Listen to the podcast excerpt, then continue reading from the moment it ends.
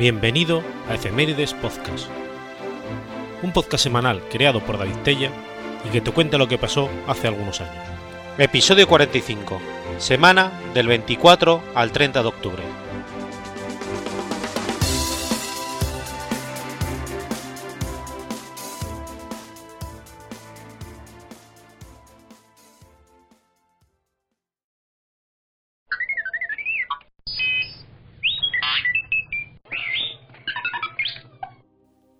Viernes 24 de octubre de 1947. Walt Disney testifica ante el Comité de Actividades Antiestadounidenses. El Comité de Actividades Antiestadounidenses fue un comité investigador de la Cámara de Representantes del Congreso de los Estados Unidos, activo desde 1938 hasta 1975. Del 34 al 37, el Comité Especial de Actividades Antiestadounidenses, autorizado a investigar la propaganda nazi y ciertas actividades de propaganda, presidido por John McCormack y Samuel Dickstein, realizó audiencias públicas y privadas en seis ciudades, interrogó a cientos de testigos y recolectó testimonios que ocuparon 4.300 páginas. Su mandato era obtener información exacta de cómo la propaganda subversiva extranjera había ingresado en los Estados Unidos y sobre las organizaciones que se encargaban de difundirla. El comité investigó y respaldó la acusación de que existía una conspiración fascista para tomar la Casa Blanca, conocido como el Business Plot. Más adelante fue reemplazado por uno similar que se concentraba en la persecución de los comunistas. Sus registros se encuentran archivados en la Administración de Registro y Archivos Nacionales de Estados Unidos. En mayo de 1938 se estableció el Comité de Actividades Antiestadounidenses como un comité de investigación especial. Como lo presidía Martin Dice Jr. y Samuel Dickstein, también se le conoce como el Comité de Dice. Su objetivo principal era investigar la participación de estadounidenses de etnia alemana en actividades nazis y del Ku Klux Klan. Con respecto a este último, el comité no tomó ninguna medida. Cuando Ernest Abson, consejero en jefe del comité, anunció que se había determinado que no había suficiente información que justificara una investigación exhaustiva, John Rankin, otro miembro, agregó que después de todo, la Ku Klux Klan es una antigua institución estadounidense. En su lugar, se concentró en investigar la posibilidad de que el Partido Comunista de los Estados Unidos se hubiera infiltrado en la Works Progress Administration, incluyendo la Federal Theater Project. El comité de Daesh también llevó a cabo una breve investigación sobre los campos de concentración de ciudadanos estadounidenses de etnia japonesa en la costa oeste. La investigación competía principalmente a la seguridad en dichos campos, las mafias de jóvenes que supuestamente operaban dentro de ellos, el aprovisionamiento de comida y la liberación de los internados. A excepción del representante Hermann Herbharter, los miembros parecían apoyar esos campos. En 1938, el comité citó a Hayley Flanagan, directora del Federal Theater Project, para responder las acusaciones de que el proyecto estaba infestado de comunistas. Si bien Flanagan debió testificar por solo parte de un día, un empleado del mismo proyecto estuvo dos días completos. Durante esta investigación, Joe Starnes, miembro del comité, formuló la conocida pregunta a Flanagan de si el dramaturgo de la época isabelina, Christopher Marlowe, pertenecía al Partido Comunista. Además de meditar él, señor Eurípides sermoneaba sobre la lucha de clases. En 1939, el comité investigó a líderes del Congreso de la Juventud estadounidense, organización afiliada, afiliada a la Internacional Comunista. Irónicamente, el nombre de congresista Samuel Dickstein, vicepresidente del comité, aparece en documentos soviéticos de la NKVD como un agente de esta organización. El Comité de Actividades Antiestadounidenses se convirtió en un comité permanente en 1945. El representante Edward Hart, de New Jersey, pasó a ocupar el cargo de presidente. Siguiendo lo dispuesto por la Ley de Derecho Público 601, que sancionó el 79 Congreso, el Comité de Nueve Representantes investigó los sospechosos de subversión o propaganda que atacaran la forma de gobierno que garantizaba la Constitución.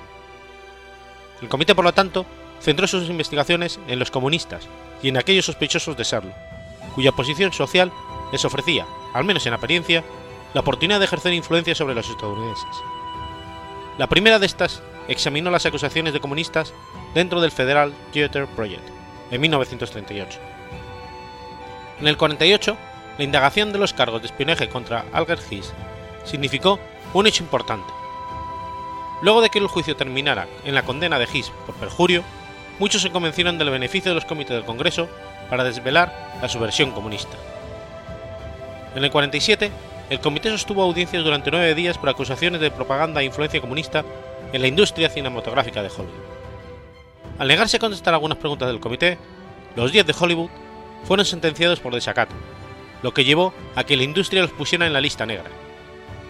Con el paso del tiempo, el sabotaje por parte de los estudios se extendió a más de 300 artistas y afectó a directores, locutores y actores, y en especial a guionistas.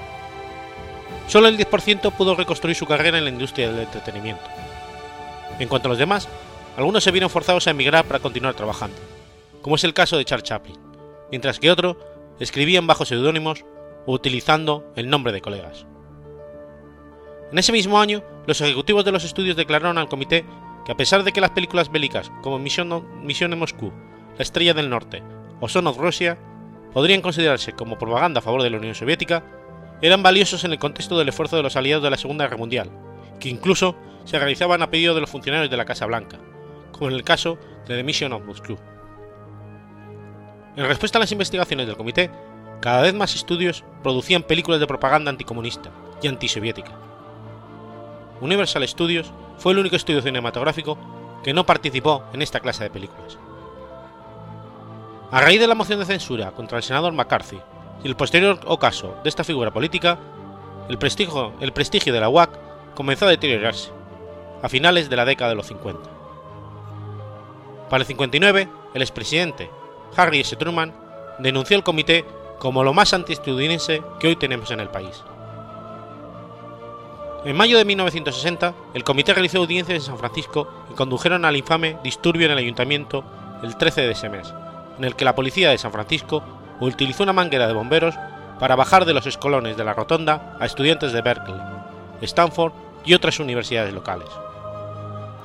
Más adelante, produjo una película de propaganda anticomunista, titulada Operación Abolion, a partir de las citas de informes de las estaciones locales de noticias, que presentó en el país entre el 60 y el 61. La autoridad del comité se vio seriamente afectada a medida que transcurrieron los años 60, y se convirtió en objeto de sátiras políticas y muestras de rebeldía por parte de la nueva generación de activistas políticos. En el 67 citó a Henry Rubin y a A.B. Hoffman, fundadores del Partido Internacional de la Juventud, y nuevamente en el 68 como consecuencia de los hechos producidos durante la Convención Nacional Demócrata de dicho año. Los miembros de este partido, conocidos como yippies, aprovecharon la atención mediática para burlarse de los procedimientos. Hoffman se presentó disfrazado de Papá Noel. Por su parte, Rubin apareció vestido como un soldado de la Guerra de Independencia de los Estados Unidos y repartió copia de la Declaración de Independencia de los Estados Unidos a todos los presentes. Luego, hizo globos gigantes con gomas de mascar mientras los otros testigos provocaban al comité con saludos nazis. En otra ocasión, la policía detuvo a Hoffman en la entrada del edificio y lo arrestó por estar vestido con la bandera de los Estados Unidos. Hoffman ironizó ante la prensa. Lamento que solo tenga una camisa para dar por mi país, parafraseando las últimas palabras de Nathan Hale, héroe de la guerra de independencia de los Estados Unidos. Rubin, a quien a su vez vestía la bandera del Vietcong, gritó que la policía era comunista, por no haberlo arrestado también a él.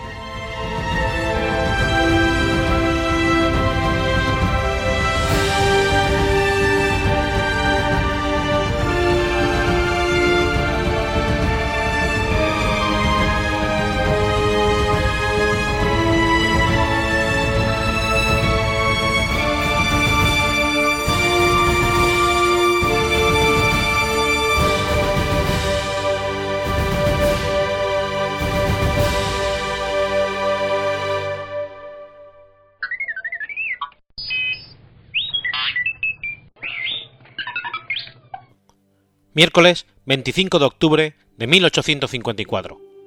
Sucede la Batalla de Balaclava. La Batalla de Balaclava, librada en la región de Balaclava, enfrentó a los rusos por una parte contra los aliados turcos, franceses y británicos por otra, durante la guerra de Crimea. En la cultura rusa se la conoce más como la batalla de Kadikoy, localidad realmente más cercana al escenario de la batalla. El plan aliado consistía en descargar un golpe letal al poder ruso en el Mar Negro, atacando directamente la base de la Armada rusa en Sebastopol, con un doble movimiento, un bloqueo naval por parte de la Royal Navy y simultáneamente desde tierra mediante una operación anfibia. De este modo, si Sebastopol caía, se garantizaba la neutralidad total de la flota rusa, bien mediante captura si se decidía permanecer en tierra, bien mediante su destrucción si se atrevían a forzar el bloqueo naval, pues en la mar la superioridad inglesa era incuestionable. El transporte de tropas fue complicado y mal planificado. Los británicos optaron por realizar todo el viaje por mar. Hubo momentos de muy mala mar, con lo que el sufrimiento del personal alcanzó cotas elevadas. Se utilizaron barcos de vela por el mayor gasto económico que suponía utilizar los recientes y modernísimos barcos a vapor, con lo cual se prolongó el viaje más allá de lo aconsejable. Las tropas viajaron hacinadas en los buques, padeciendo privaciones e incomodidades que causaron numerosas bajas. En concreto, los caballos se almacenaron en las bodegas del modo más inadecuado, sufriendo tan estrés e incomodidad que aproximadamente la mitad de los animales murieron en el transcurso del viaje, para la desolación de sus jinetes que los tenían en gran estima. La llegada a Crimea volvió a, plantear nuevos problemas, pues el desembarco fue todo menos ordenado, volviendo a sufrir las monturas un trato minioso, al ser echadas al agua sin más, para que alcanzaran a nado la playa, volviendo a producirse más bajas entre los animales más débiles, que no pudieron resistir el esfuerzo. Como consecuencia, la división de caballería se vio obligada a destacar a algunos oficiales a Constantinopla para comprar caballos y reponer bajas. Un asunto curioso que rodeó la polémica subsiguiente al desarrollo de la batalla fue la bien conocida Crónica Rosa, que, que implicaba a dos de los comandantes de caballería, el general al mando de la operación, Lord Raglan, designó como general de la división de caballería a George Charles Bingham, tercer conde de Lucan, y como general de brigada ligera de caballería a su cuñado, Lord Cardigan.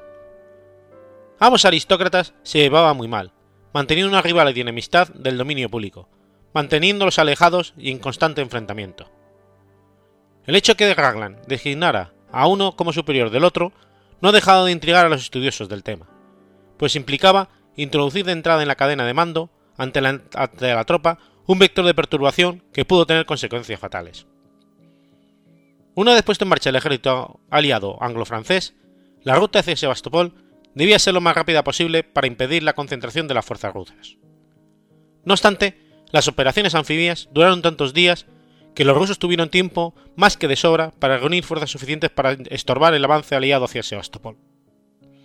El primer río que había de cruzar era el río Bulganek, donde se produjeron escaramuzas con la infantería rusa, la cual, una vez en retirada, fue atacada por la caballería británica por iniciativa de su general Lucan. No obstante, Raglan hizo que la caballería le fuera ordenado cancelar la carga, lo que enojó a Lucan. Poco después, en la batalla del río Alma, la caballería permaneció completamente inactiva de forma vergonzosa mientras la infantería tomaba la colina frontalmente, y por supuesto a costa de la sangre de sus soldados. Entre la infantería se apodó a Lord Lucan como Lord Mirón, haciendo un juego de palabras a lo poco que intervino tal día. En este caso, Lord Lucan se obtuvo de actuar sin órdenes expresas de Garland, causando malestar entre todos sus hombres, que estaban ansiosos por actuar. Tras la batalla, se ordenó el cruce del río sin detenerse ni abrevar a las monturas, lo cual supuso una crueldad intolerable para los animales, que se paraban y hundían su cabeza en el agua desesperados, pues llevaban días sin beber. Los oficiales de caballería aumentaron su enojo y rencor hacia un Estado Mayor completamente negligente e insensible con sus animales. Por fin, se alcanzó una llanura rodeada de colinas cerca de Kadikoy, donde Raglan ordenó establecer un campamento aparte del ejército, ante las informaciones de fuerzas rusas en las proximidades, procedentes en parte de Sebastopol, de donde salieron para no quedar copadas. Otro contingente fue enviado a establecer el asedio de Sebastopol, que había quedado en parte desguarnecido. El 25 de octubre se estableció contacto entre las fuerzas aliadas y las rusas. ante los informes del espionaje que hablaban de unas fuerzas rusas superiores, se enviaron órdenes de madrugada al contingente inglés que sostenía la sede de Sebastopol.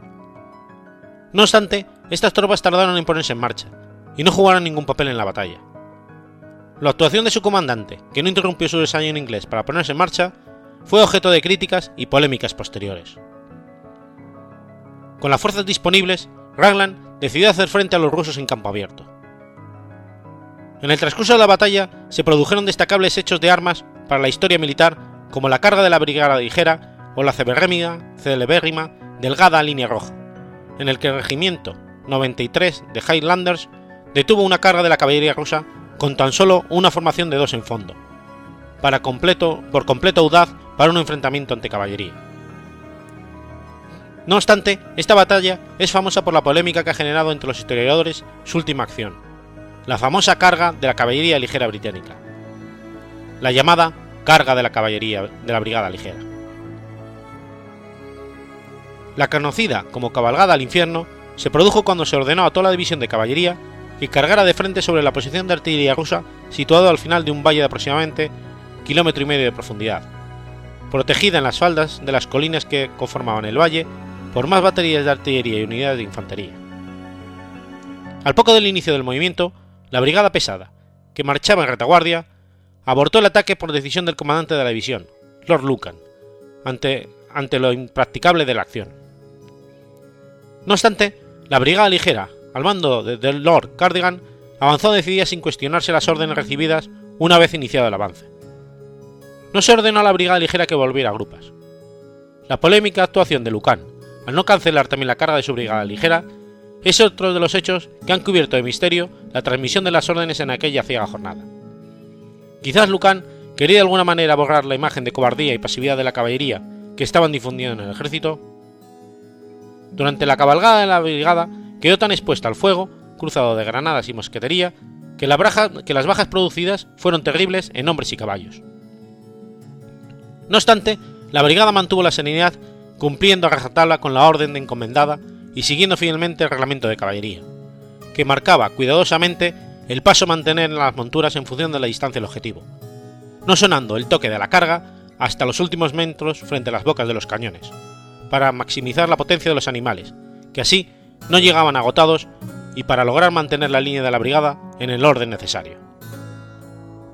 Los rusos confiaban en detener a la brigada con un eficaz y atronador fuego de artillería, realizando incluso la última descarga de metralla sin limpiar los cañones previamente, para ahorrar unos segundos, al encontrarse ya la caballería a tan solo unos metros y haber pasado visiblemente los lanceros sus armas a la posición de ristre.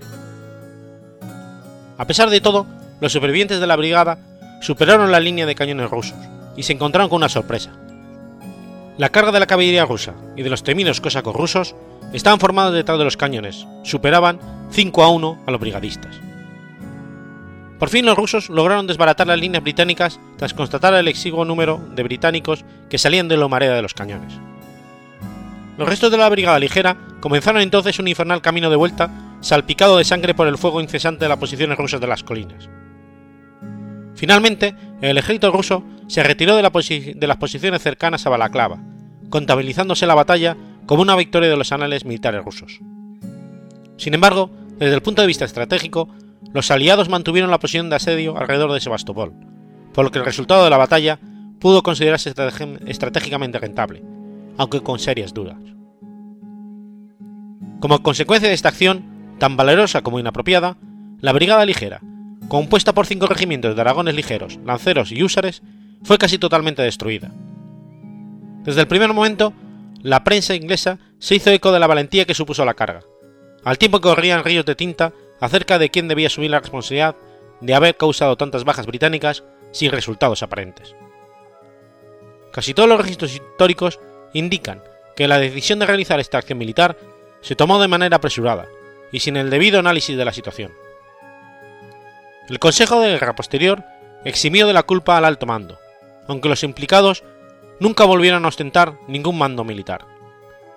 Hay que tener en cuenta que en la Inglaterra victoriana todos los mandos eran aristócratas, y aún no existía la igualdad ante la ley y la opinión pública que conocemos hoy.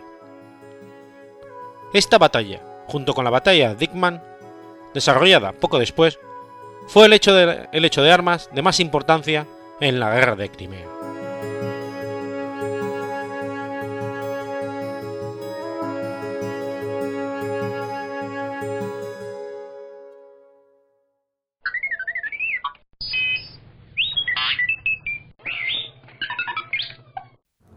Martes 26 de octubre de 1965.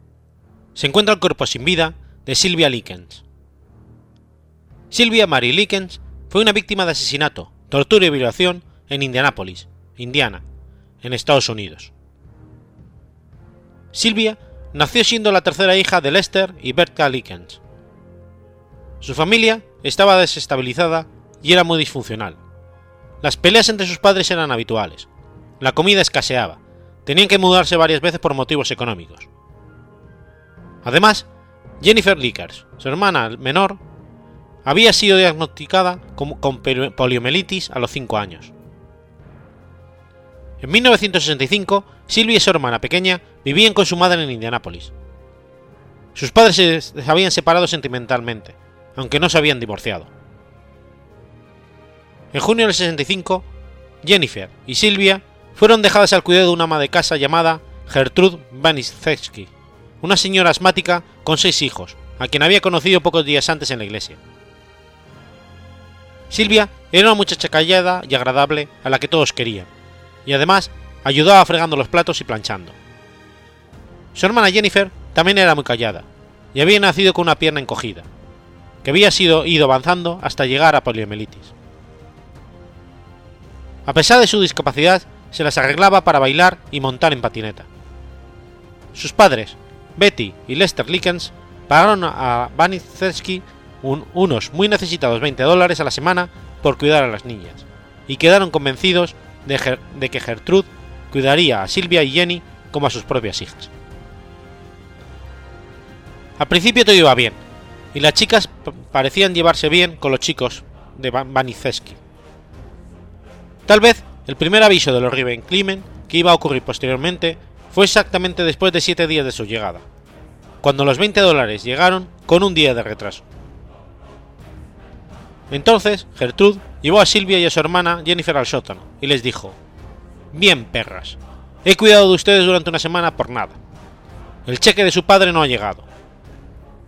Cuando Silvia intentó explicar que seguramente el dinero se había retrasado, Gertrude ordenó a ambas que se inclinaran sobre una cama se quitaran las faldas y la ropa interior y las azotó con una, con una pala en las nalgas. Como Jennifer tenía poliomielitis y era la más pequeña, Silvia propuso a Gertrude que la castigara a ella en vez de a su hermana pequeña, a lo que ella accedió. Después de una semana, Betty y Lester Likens fueron a visitarlas. Nadie se quejó y los Likens se mancharon contentos. A partir de entonces, Gertrude y sus hijos, así como varios adolescentes del barrio, empezaron a abusar física y psicológicamente de Silvia. En realidad, no podía soportar a las chicas, pero sobre todo a Silvia, a quien acusaba de ser una sucia y una promiscua. Un día, Gertrude le preguntó a Silvia por qué pasaba tanto tiempo en la tienda de alimentos donde trabajaba. Likens explicó que había encontrado botellas de soda vacías y que las estaba llevando a la tienda para ganar unos cuantos centavos extras. Gertrude no la creyó y le obligó a desnudarse completamente e introducirse una botella de Coca-Cola en la vagina delante de todos sus hijos y de Jenny. Este suceso ocurrió dos veces. La primera vez, la botella se rompió están en el interior de la niña y los cristales rotos le desgarraron las paredes vaginales. Cuando esto sucedió, todos, menos Jennifer, estallaron en risas y aplausos, mientras que Gertrude no paraba de fumar. También le pegaba muy a menudo con una paleta de casi un centímetro de espesor.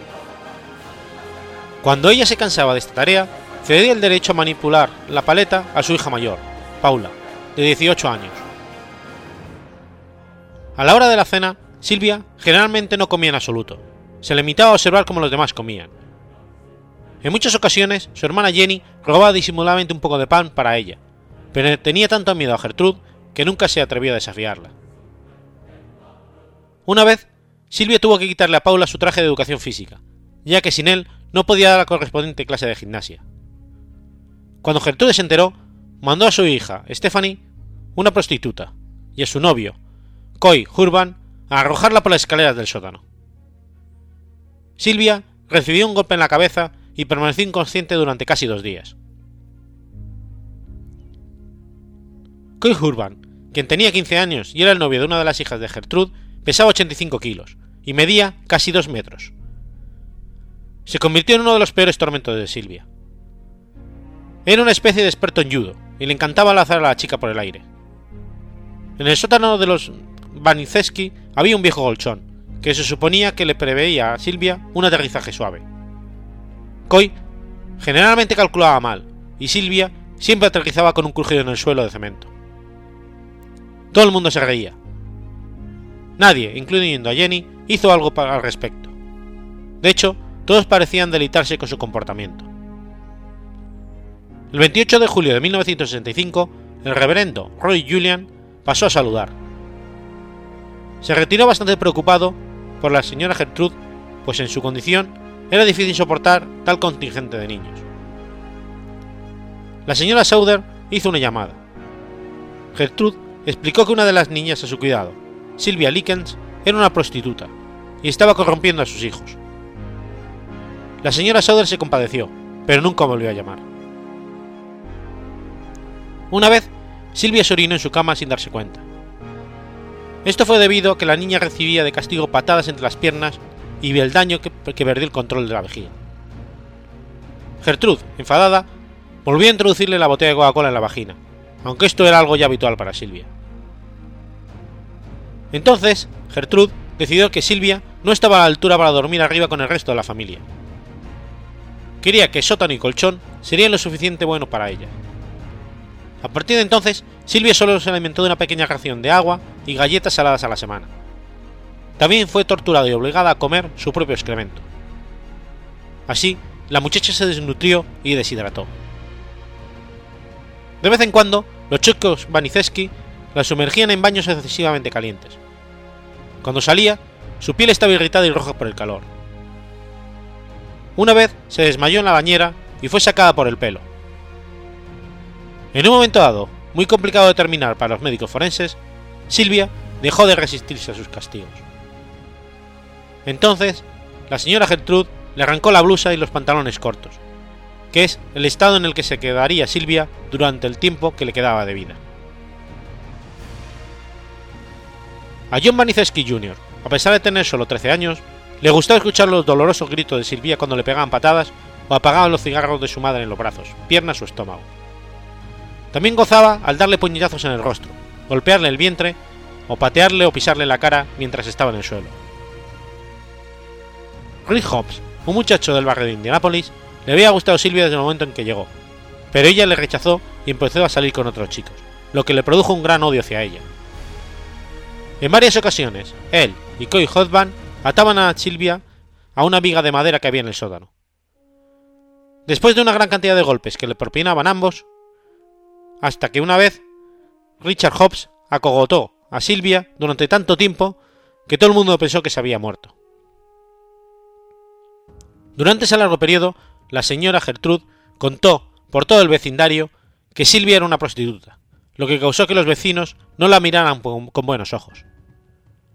Gertrude dijo además que Silvia no había hecho más que causar problemas desde que llegó a su casa, y que era una muchacha inmanejable, y que justamente por eso la había enviado al reformatorio de Indiana.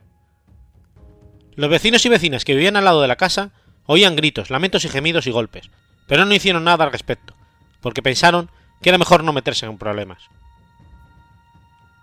El hogar de los Vaniceski era el punto de encuentro de muchos chicos y chicas del barrio. Cuando varios jóvenes observaron que Silvia soportaba el abuso al que era sometida, ellos también comenzaron a mofarse de ella y a aplicarle castigos físicos.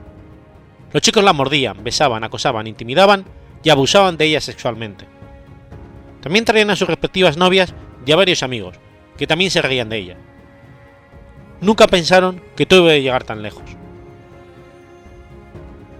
Pocas semanas después, antes de su muerte, Gertrude, con una aguja al rojo vivo, escribió en el abdomen y estómago de Silvia: Soy una prostituta y estoy orgulloso de serlo. Sin embargo, a mitad del trabajo se cansó, pero Rick Hobbs continuó el trabajo por ella. A mitad de la penúltima palabra, la aguja dejó de quemarle la piel, por lo que Hobbes decidió hacerle cortes en vez de rozar la aguja con la piel para escribir. ¿Qué harás ahora, Silvia? musitó Gertrude con la mirada fría. ¿Qué harás? Ahora ya no podrás mostrarte desnuda ante ningún hombre, sin que te vea la marca. Ahora ya nunca podrás casarte. Esa tarde, Coy Horvath pasó por la casa. Golpeó a Silvia en la cabeza con un palo de escoba, dejándola inconsciente. Pocos días antes de la muerte de la muchacha, ella intentó escaparse. La descubrieron y fue duramente castigada. Su hermana Jennifer fue obligada a bofetearle la cara hasta que quedara completamente roja. El día anterior a la muerte, Paula le dio a Silvia un tratamiento especial. Le pasó sal por todas sus heridas.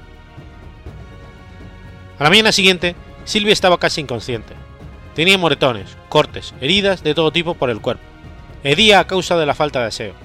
Las cicatrices de quemadura resaltaban por todas las partes de su piel. Y hablaba sobre irse con sus padres y alcanzarlos en la feria donde se encontraba. Gertrude decidió que debía mojarla con la manguera. Llevaron una manguera de jardín al sótano. Todo el mundo se rió mientras el agua salpicaba sobre el demacrado cuerpo de Silvia. Al ver que ella no respondía, Richard Hobbs llamó a la policía, con la esperanza de que le practicaran los primeros auxilios y ella resucitara milagrosamente, quedando ellos como héroes, y que todo estaría bien. Pero al ver el cuerpo, los oficiales y médicos declararon que el de Silvia Linkens era el peor caso de abuso físico que habían investigado en la historia del estado de Indiana. Silvia había muerto por hemorragia cerebral, shock y desnutrición. En el juicio, los adolescentes y niños del barrio aceptaron su culpabilidad y detallaron los castigos a los que se habían sometido a Silvia. Gertrude intentó librarse de la, de la cárcel cargando toda la culpa hacia sus hijos y los adolescentes del barrio, aludiendo que ella no sabía nada de lo que ocurría en ese tono.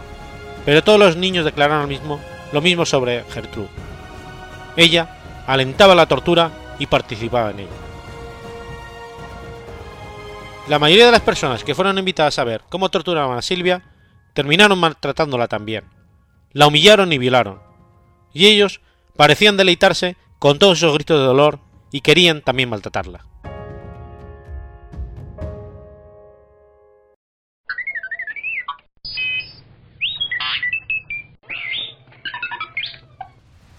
Ginebra, martes 27 de octubre de 1553.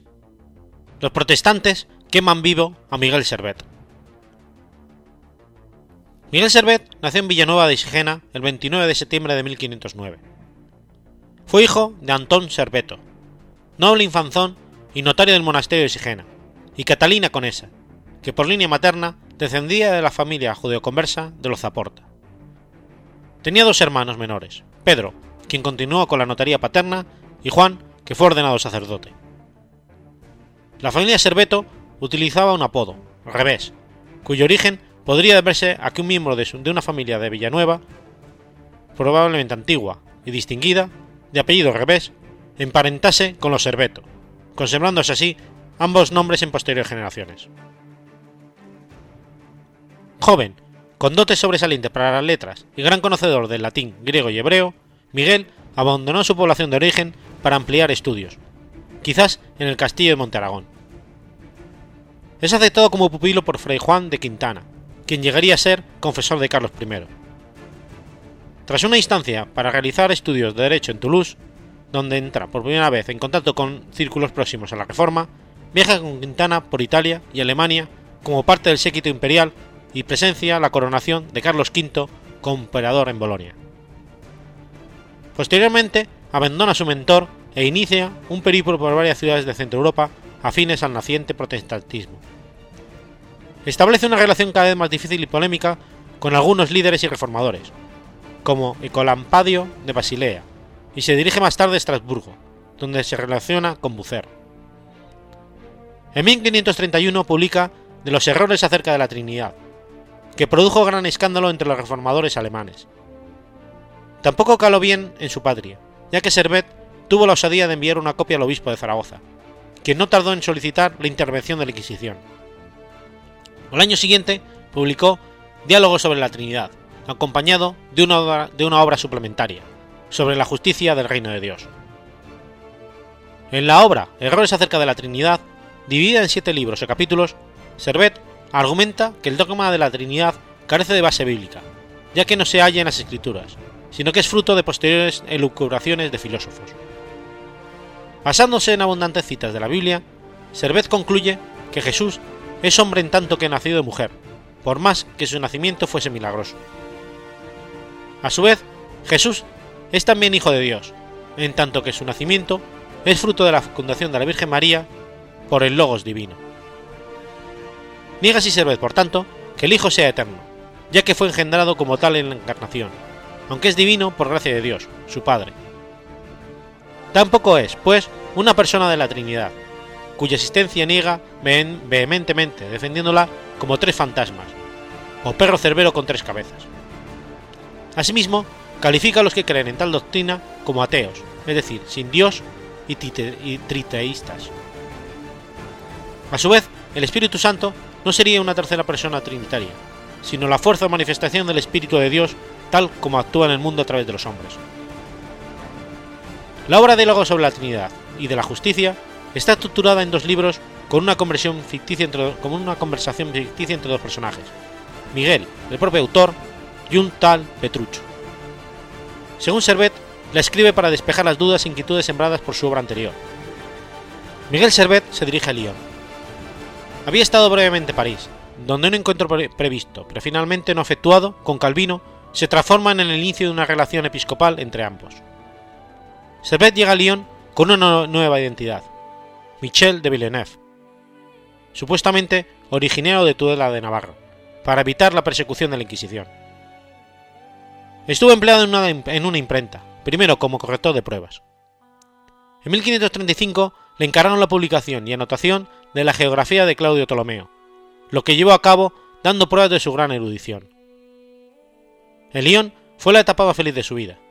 Conoció al médico Sinfonier Champier, quien le anima a estudiar medicina y acaba yéndose a París. En 1537 se matricula en la Universidad de París para estudiar medicina. Allí estudia junto a los grandes médicos de la época, enseñando matemáticas y medicina en la universidad. Sin embargo, pronto se encontró en dificultades, puesto que edita un curso de astronomía, en el que defendía la influencia de las estrellas en los eventos futuros, lo cual, junto con un opúsculo en el que escribe el uso de jarabes para administrar los remedios de la época, le enfrenta con la comunidad universitaria. Deja de nuevo París y reside en diversas localidades de Francia, hasta que en Lyon se encuentra con el arzobispo de Viena del, del finado, Pedro Palmier, al que había conocido previamente en París. De esta forma, entra a su servicio como médico personal, en 1541. En Bien d'Ischer, Servet se dedica a proseguir sus estudios y publicaciones y prepara en secreto lo que sería su obra, su obra cumbre. Prosigue su correspondencia con Calvino, a quien envía una primera versión de su libro, Restitución del Cristianismo, de carácter fundamentalmente teológico, en espera de sus comentarios. El concepto de cristianismo ahí expuesto es cercano al panteísmo. Cristo está en todas las cosas. El mundo está lleno de él. Se mostraba también contrario al bautismo de los niños, puesto que el bautismo debe ser un acto maduro y consciente de discipulado cristiano, lo que le acerca a las posiciones anabaptistas. Sobre la edad adecuada para recibir el bautismo, sugirió seguir el ejemplo de Jesús. Jesucristo fue el mismo bautizado cerca de los 30 años. Curiosamente el libro pasaría a la posteridad por contener en su libro quinto la primera exposición en el occidente cristiano de la función de la circulación pulmonar o menor.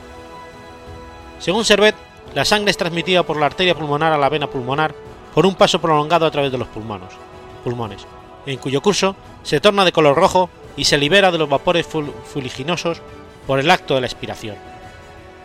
Servet sostenía que el alma era una emanación de la divinidad y que tenía como sede a la sangre. Gracias a la sangre, el alma podía estar diseminada por todo el cuerpo, pudiendo asumir así el hombre su condición divina. Por tanto, los descubrimientos relativos a la circulación de la sangre tenían un impulso más religioso que científico. De ahí que la descripción de la circulación pulmonar esté dentro de una obra de teología, y no de una de, fisiología. Para Servet no había diferencia entre ambos ámbitos, dado que todo obedecía a un mismo gran designio divino. En respuesta, Calvino le comunica, le combina a leer su propio libro, Institución de la religión cristiana. Servillo leyó el libro de Calvino e hizo anotaciones muy críticas en los márgenes del libro, devolviéndole la copia corregida, lo que desagradó enormemente al reformador, quien avisó que si Servet ponía los pies en Ginebra, no saldría vivo de ella. Finalmente, el libro Restitución del Cristianismo es publicado anónimamente a principios del 53, de nuevo con gran escándalo. Un calvinismo de Ginebra escribe a un amigo católico revelándole que el autor del libro es el hereje Miguel Servet, oculto bajo la falsa identidad de Villeneuve. Se sospecha que detrás de esta denuncia podría estar el propio Calvino, quien había tenido acceso al texto gracias al mismo Servet. La Inquisición de Lyon recibe parte de la correspondencia intercambiada entre ellos, tras lo cual Servet es detenido, interrogado y encarcelado en Viena. El 7 de abril, sin embargo, logra evadirse y el 17 de junio es sentenciado a muerte. Servet sufrió grandes penalidades durante su cautiverio, como atestigó su carta al Consejo de Ginebra del 15 de septiembre del 53. Durante el juicio sostuvo diversos debates de carácter teológico. El 22 de septiembre, Servet escribe una última alegación en la que culpa a Calvino de hacer acusaciones falsas de herejía contra él, y solicita que también sea detenido e interrogado como él, y concluye, estaré contento de morir si no le convenzo tanto de esto como de otras cosas, de que le acuso más abajo. Os pido justicia, señores, justicia, justicia, justicia. Finalizado el proceso, fueron consultadas las iglesias reformadas de los cantones de Zurich, Sachsenhausen, Berna y Basilea, tras lo cual el acusado fue condenado y sentenciado a morir en la hoguera el 27 de octubre del 53. En una carta fecha del día anterior, Calvino comenta a Farel, que Servet iba a ser condenado sin discusión y conducido al suplicio, y aseguraba que él había intentado cambiar la forma de su ejecución, aunque inútilmente.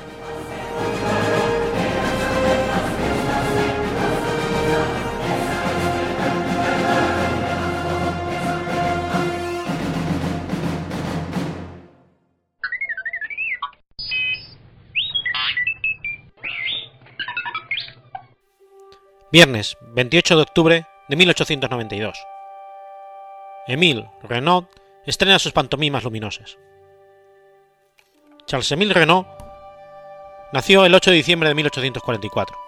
Fue un inventor y pionero del cine de animación francés que perfeccionó el zootropo e inventó el praxinoscopio en 1877. Patentó una mejora consistente de su invento en el 88, al que bautizó con el nombre de teatro óptico. Fue el primero, además, en perforar la película, como medio de arrastre mecánico. Sus proyecciones estaban sincronizadas con músicas compuestas por él mismo y efectos sonoros. Sus películas presentaban breves escenas humorísticas con tono naif y poético. Renaud, en resumen, fue el primero en conseguir pasar del movimiento cíclico de figuras dibujadas a un discurso visual dotado de argumento. Emile se inicia en el conocimiento de la mecánica de precisión en el taller de su padre, que era relojero y aprende a dibujar y a pintar con su madre, que era acuarelista. Estudió ingeniería y fue profesor de mecánica y física en el Puy de Belaye.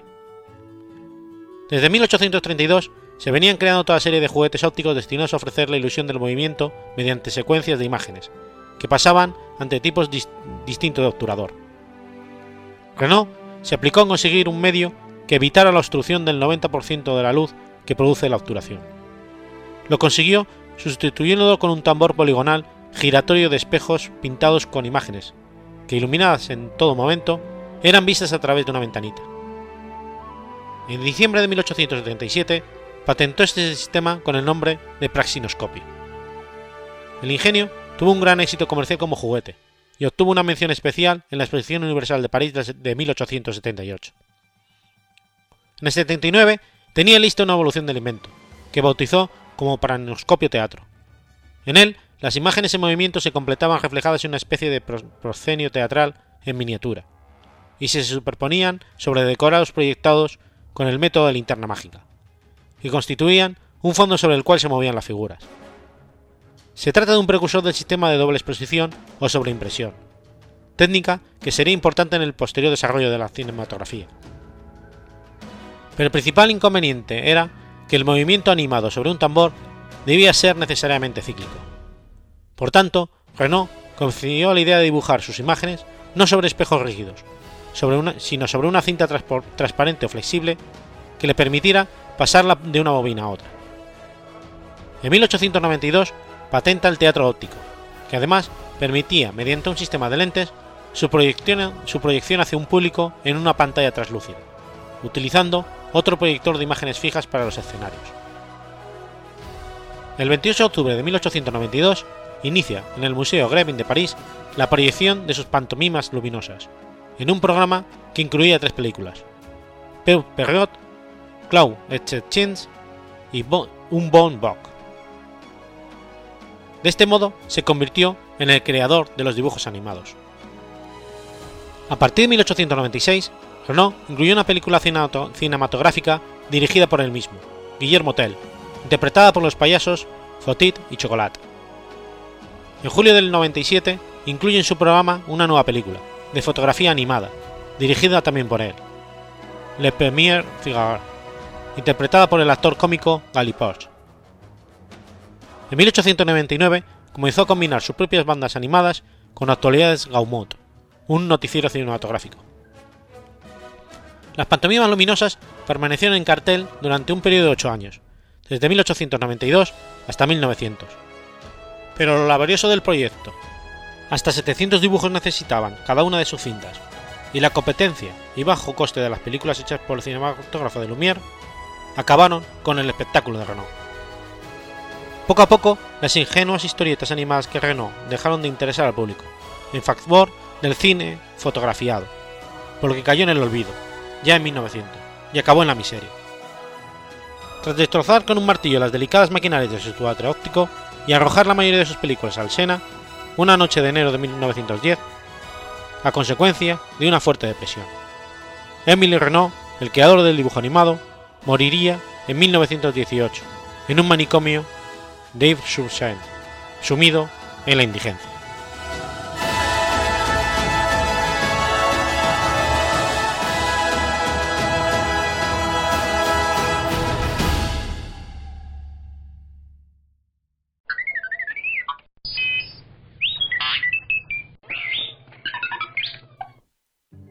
Miércoles 29 de octubre de 1969.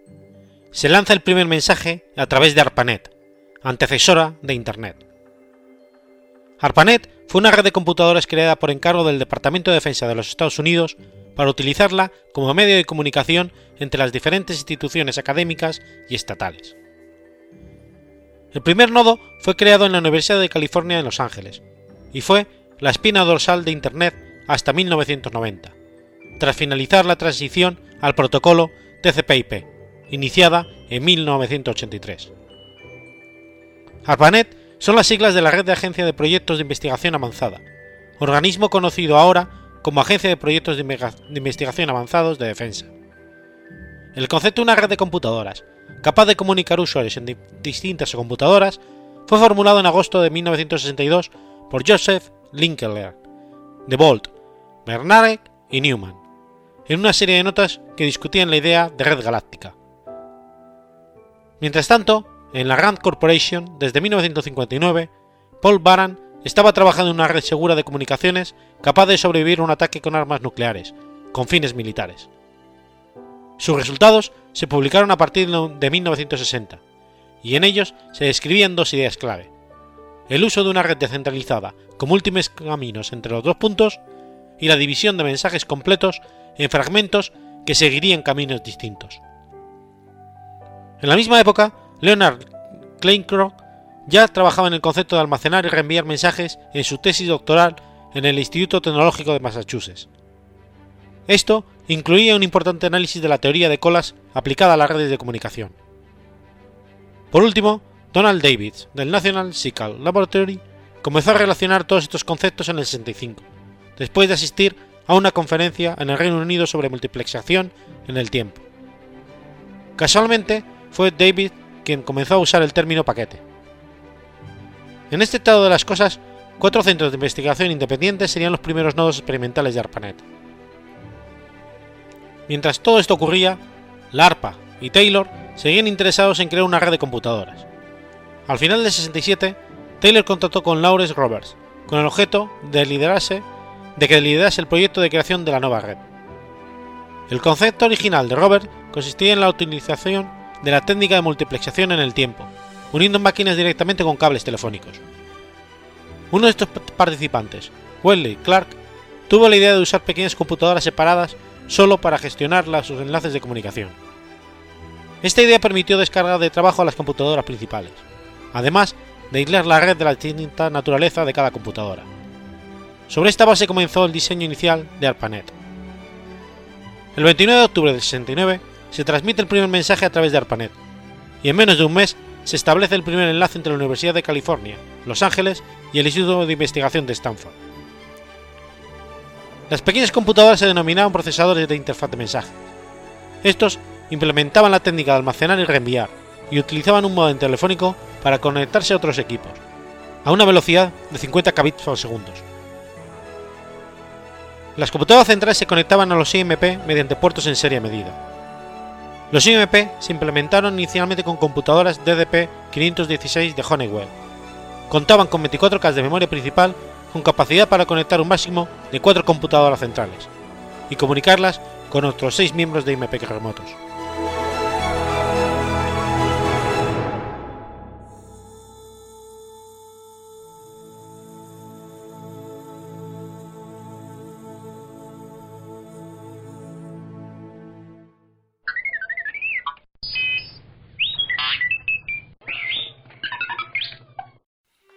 Domingo, 30 de octubre de 1938. Orson Welles provoca el pánico al leer en la radio La Guerra de los Mundos. El 30 de octubre de 1938, Orson Welles, en el Teatro Mercury, bajo el sello de la CBS, adapta el clásico La Guerra de los Mundos, novela de ficción de H. G. Wells, a un guion de radio. La historia es una adaptación del libro La Guerra de los Mundos. Los hechos se relataron en forma de noticiario, narrando la caída de meteoritos que posteriormente corresponderían a los contenedores de naves marcianas que derrotarían a las fuerzas norteamericanas, usando una especie de rayo de calor y gases venenosos. La introducción del programa explicaba que se trataba de una dramatización de la obra de H.G. Wells, y en el minuto 40-30 aproximadamente aparecía el segundo mensaje aclaratorio, seguido de la narración en tercera persona de Orson Welles, 15 minutos después de la alarma general del país, que llegó a creer que realmente estaba siendo invadido. Orson Welles había adquirido cierto prestigio dramatizando algunas obras como Los Miserables en programas de radio, de modo que en julio de 1938 CBS le ofreció realizar un programa semanal en la cadena dramatizando obras. De este modo, Howard Koch, que escribiría más tarde el guion de Casablanca, adaptaba obras como Drácula o El Conde de Montecristo, y Wells las interpretaba. En la misión de la Guerra de los Mundos interpretaba al profesor Pearson, el científico que explicaba lo ocurrido, mientras que también participaba un actor imitando al periodista Carl Phillips. La, la misión empezaba así. Señoras y señores, les presentamos el último boletín de Intercontinental Radio News. Desde Toronto, el profesor Morse de la Universidad de McGill informa que ha observado un total de tres explosiones del planeta Marte entre las 7.45 y las 9.20 postmeridian. Inmediatamente pasaba la banda de música supuestamente desde el Hotel Park Plaza, y periódicamente la interrumpían para informar de la ficticia invasión marciana. Una de las intervenciones del personaje de Carl Fields desde Grover's Mill, Nueva Jersey, era: Señoras y señores, esto es lo más terrorífico que nunca he presenciado. Espera un minuto, Alguien está avanzando desde el fondo del hoyo. Alguien o algo. Puedo ver escudriñando desde ese hoyo negro dos discos luminosos. ¿Son ojos? Puede que sea una cara. Puede que sea... Los oyentes que, sintonizaron la emisión y no escucharon la introducción pensaron que se trataba de una emisión real de noticias, lo cual provocó el pánico de las calles de Nueva York y Nueva Jersey. La comisaría de policía y las redacciones de noticias estaban bloqueadas por las llamadas de oyentes aterrorizados y desesperados que intentaban protegerse de los ficticios ataques con gas de los marcianos. Al día siguiente, saltaron protestas exigiendo responsabilidades. La cabeza de Son Wells y una explicación, de modo que el propio Son Wells pidió perdón por la broma de Halloween, considerada una burla por los oyentes. la histeria colectiva demostró el poder de los medios de comunicación de masas, y este curioso episodio también catapultó a la cima de la carrera a Orson Welles. El programa duró casi 59 minutos. Los primeros 40 corresponden al falso noticiario, que terminaba con el locutor en la azotea de la CBS falleciendo a causa de los gases y seguía con la narración en tercera persona del profesor Pearson, que describía la muerte de los invasores.